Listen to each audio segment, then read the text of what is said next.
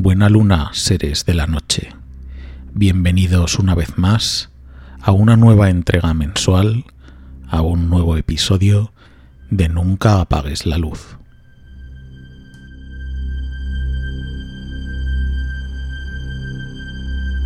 Hoy te voy a presentar un caso realmente inquietante. Pero inquietante no solo por su contenido, sino también por lo aterrador, inverosímil e insólito del caso. Seguramente recordarás una película de los años 80, concretamente de 1982. Su título era El Ente y estaba protagonizada por una joven Bárbara Hersey, en donde una mujer llamada Carla Morán, a la cual se le dio el seudónimo de Doris D para proteger su identidad, era violada repetidas veces por un ser demoníaco y fantasmal de apariencia invisible. Pues bien, esto no fue un caso aislado. Se sabe por registros antiquísimos que las agresiones sexuales a mujeres por parte de seres paranormales se sucedían con cierta frecuencia y eran atribuidos a demonios conocidos como íncubos y sucubos. Hoy quiero profundizar contigo en el caso de Carla Morán, una mujer que junto a su familia vivió aterrorizada por los fenómenos paranormales que le rodeaban y especialmente porque fue violada en repetidas ocasiones por un ente diabólico e invisible. Adéntrate conmigo en el caso de El ente.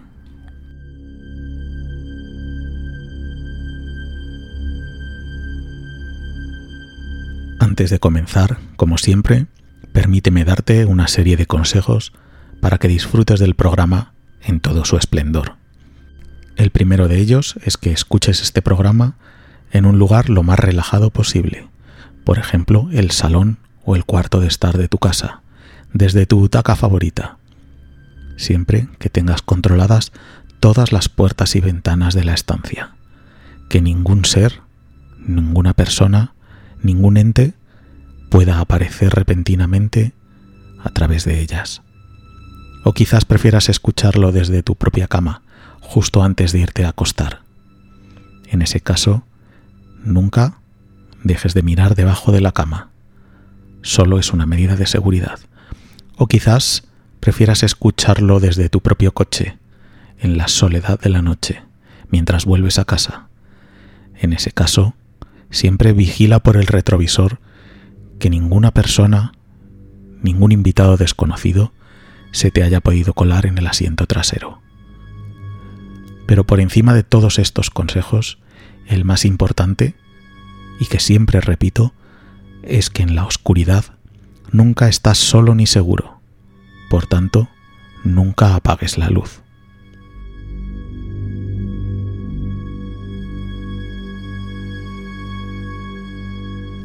Entre los casos de tintes paranormales más inexplicables y recordados del siglo pasado, destaca sobre todos, sin duda alguna, el famoso caso de Carla Morán, una respetable ama de casa californiana que aseguró que vivía junto a su familia rodeada por todo un sinfín de fenómenos extraños.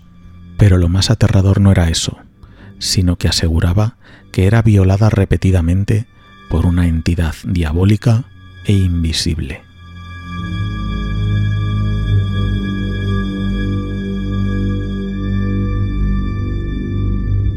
Carla Morán era una madre viuda de cuatro hijos que residía en la localidad californiana de Culver City, en Estados Unidos. Corría el año 1974 cuando un día se presentó ante un equipo de expertos del Laboratorio de Parapsicología de la Universidad de California. El motivo de la visita de la angustiada mujer no era baladí. Les aseguró a los expertos que casi todas las noches una entidad invisible y diabólica la violaba en su propio dormitorio.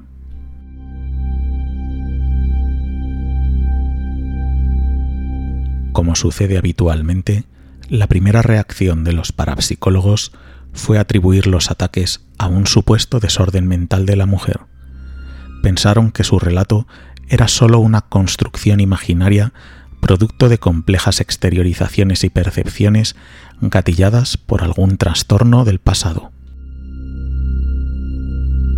Pero más allá de estas afirmaciones, las opiniones de los expertos, sin embargo, no fueron tan concluyentes cuando la examinaron físicamente. La mujer presentaba recientes magulladuras en sus piernas, arañazos en el cuerpo, mordeduras y varias lesiones en su zona genital. Todo hacía pensar que las agresiones sexuales realmente se habían producido. El problema era saber si realmente estaban producidas por esa entidad invisible que aseguraba Carla.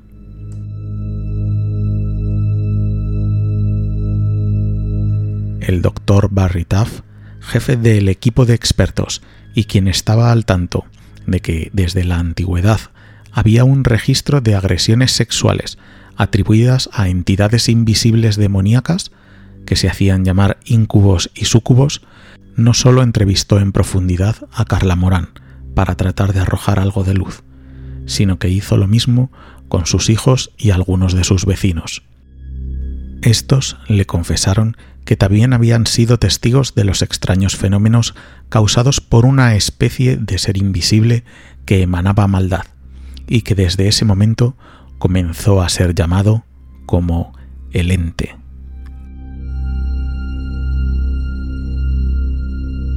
El hijo mayor de Carla, quien entonces tenía 16 años, relató de hecho que una vez oyó a su madre llorar y fue al dormitorio. Allí vio cómo algo zarandeaba a su madre en la cama, agitando su cuerpo violentamente en todas direcciones, pero cuando se acercó a ayudarla, algo le golpeó en la cabeza y lo levantó violentamente lanzándolo hacia atrás. El adolescente terminó finalmente con un brazo roto.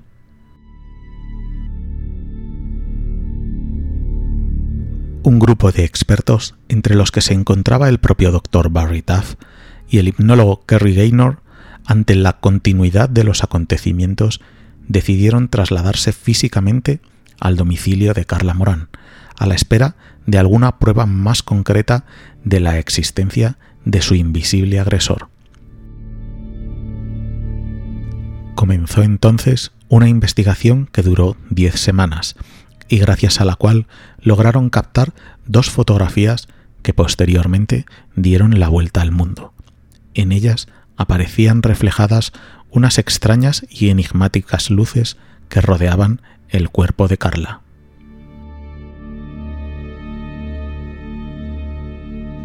Mientras Taff y Gaynor realizaban la primera visita a la casa, observaron que las luces de toda la vivienda parpadeaban. Según los investigadores, estos fueron los primeros fenómenos que se observaron. Durante esta primera visita, mientras entrevistaban a todos los miembros de la familia, todos los presentes pudieron percibir algún tipo de presencia que emanaba maldad en muchas de las habitaciones de la casa. Carla les describió los horribles encuentros con el ente, una especie de hombre enorme que en ocasiones daba la sensación de ir acompañado por dos seres más pequeños que la sujetaban.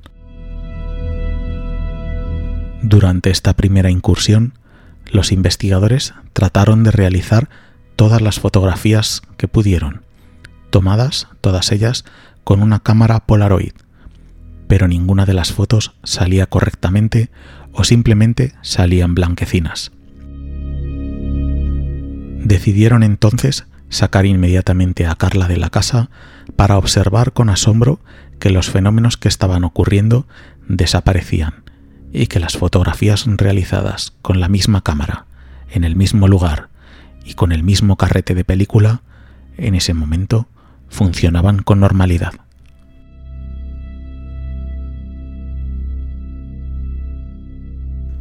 Carrie Gaynor explicó que en la segunda visita a la casa de los Morán empezaron a ver pequeños estallidos de luz que sucedían rápidamente. Intentaron fotografiarlos, pero sucedían demasiado rápido. En una ocasión estaban en la cocina hablando con el hijo de 16 años de Carla cuando la puerta de un armario bajo se abrió de golpe y una cacerola salió disparada, cayendo a un metro o dos del armario. El propio Gaynor, asombrado y a la par incrédulo, se asomó por si hubiera algún tipo de truco o algún escondrijo en el armario, pero allí no había nada, y ahí es cuando empezó todo.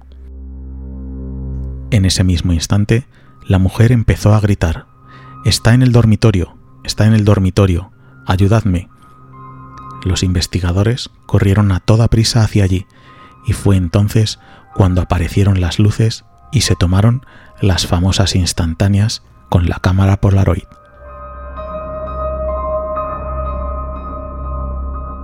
El mismo hipnólogo Kerry Gaynor agregó que en la tercera noche, cuando la mujer avisó que el ente estaba en la casa, una luz salió de la pared y se desplazó hasta el medio de la habitación. La luz empezó a girar y a expandirse en todas direcciones. Tenían nueve fotógrafos profesionales distribuidos por la habitación disparando sus cámaras desde todos los ángulos. Podían percibir perfectamente que esa cosa, ese ente, flotaba en medio de la estancia y era completamente dimensional. Según las investigaciones, es imposible falsificar algo así sin disponer de sofisticados sistemas de láser.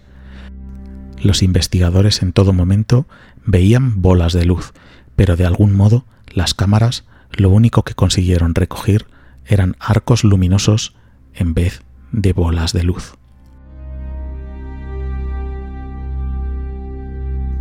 Carla Morán siempre les aseguró a los parapsicólogos que la entidad, cuando la violaba, cobraba cierta solidez y llegaba a percibir que tenía la anatomía de un hombre alto y fornido, lo que fue corroborado visualmente por el propio Gaynor.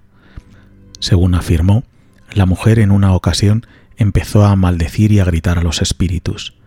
Para sorpresa de muchos, unas extrañas luces nuevamente comenzaron a manifestarse por la habitación. Una niebla verdosa empezó a formarse en una esquina girando y creciendo.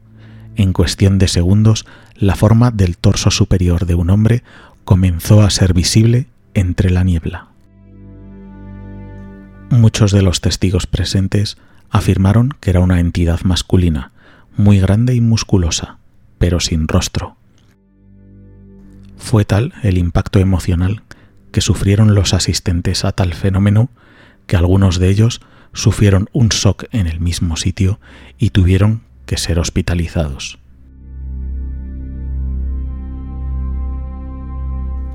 Después de las sesiones en casa de Carla, y sobre todo porque no habían podido hallar una respuesta clara a la situación y porque la situación con la mujer empeoraba día a día, ya que las agresiones continuaban produciéndose, hay que mencionar que a lo largo de todo el caso la mujer llegó a tener tres embarazos psicológicos. Con todo esto, los investigadores decidieron trasladar a la mujer al laboratorio de la Universidad de California. Allí construyeron una especie de casa de cristal en la que, por cierto tiempo, Carla pudo vivir constantemente vigilada por las lentes de las cámaras y los ojos de los doctores.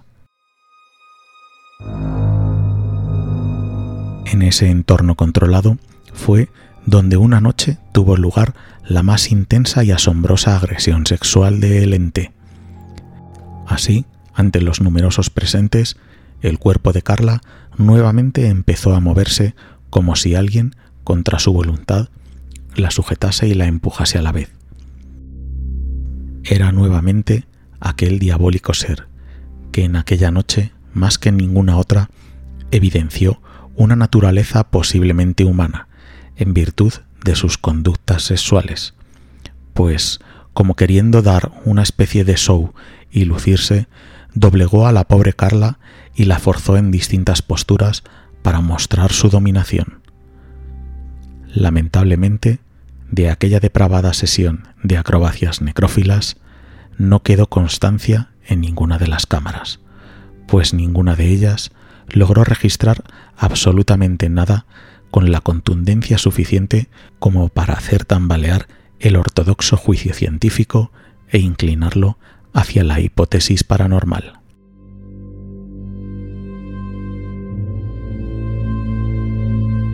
este ataque le siguieron otros muchos. Entretanto, uno de los psicólogos, en una sesión hipnótica, descubrió que Carla había sufrido abusos sexuales durante su infancia. A partir de allí, el juicio de los investigadores se dividió en dos grandes bloques. Por un lado, aquellos que creían que todo estaba en la mente de Carla, pasando por los grandes escépticos que se limitaban a explicaciones psiquiátricas rebuscadas y llegando hasta investigadores de mente abierta que adoptaban la hipótesis parapsicológica de que la mente de Carla había creado proyecciones energéticas que se plasmaban en la gama de fenómenos desconcertantes que habían visto. Por otro lado, estaban aquellos que en lugar de aferrarse a los excesos del ejercicio interpretativo, prácticamente tomaban la realidad tal cual se presentaba, y afirmaban así que Carla Morán era víctima de alguna entidad, fuera esta un fantasma, un demonio o un extraterrestre, y que la violaba sin compasión.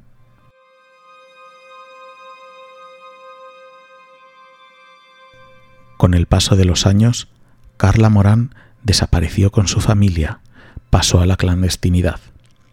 En los últimos años, algunos de sus hijos han confirmado y corroborado todo lo que ocurrió en la casa de Calvert City, hasta que en un giro inesperado, mientras que vivía en su nueva casa de San Bernardino, Carla sostuvo que se había quedado nuevamente embarazada de la entidad. Sin embargo, los resultados médicos fueron más sorprendentes aún un embarazo sin embrión. Cinco fueron en total las veces que Carla se mudó intentando huir de su perseguidor. Cada vez se mudaba más lejos, pero lo único que conseguía era una disminución en la frecuencia de los ataques sin llegar a eliminarlos, hasta que posteriormente, y de forma completamente inexplicable, los ataques cesaron.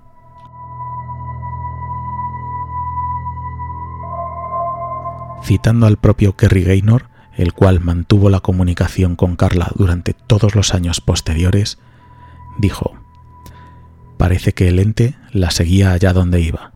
Ella cada vez se mudaba más lejos y los ataques fueron disminuyendo hasta que después de dos años más o menos, finalmente cesaron por completo. Fue entonces cuando por fin Carla Morán pudo vivir con total tranquilidad, hasta que finalmente un cáncer la condujo a la muerte el 25 de julio de 2006. El inexplicable caso de Carla Morán trascendió al público gracias a un libro escrito en 1978 por Frank de Felita, el caso de Doris Bider. Este era el nombre ficticio, como hemos mencionado al principio, con el que era denominada Carla Morán para preservar su identidad. Frank de Felita llegó a ser testigo de una de las agresiones y esto le sirvió para investigar en profundidad el caso y dejarlo plasmado en su libro. El mismo libro inspiró en 1982 la conocida película El Ente, dirigida por Sidney Fury y protagonizada por la actriz Barbara Hershey. Pero realmente tenemos otra vez un nuevo caso cuya realidad es más aterradora que la ficción. Como te comenzaba al principio, tenemos ante nosotros un caso realmente espeluznante, aterrador, pero no por el caso en sí, sino por lo que sucede en el mismo estas violaciones incontroladas y frente a las que poco se podía hacer. Estaba siendo atacada por un ente invisible. Seguramente lo primero que le venía a la cabeza cuando se iba a la cama por la noche era el no quedarse a oscuras, porque en la oscuridad nunca estás solo ni seguro. Por tanto, nunca apagues la luz.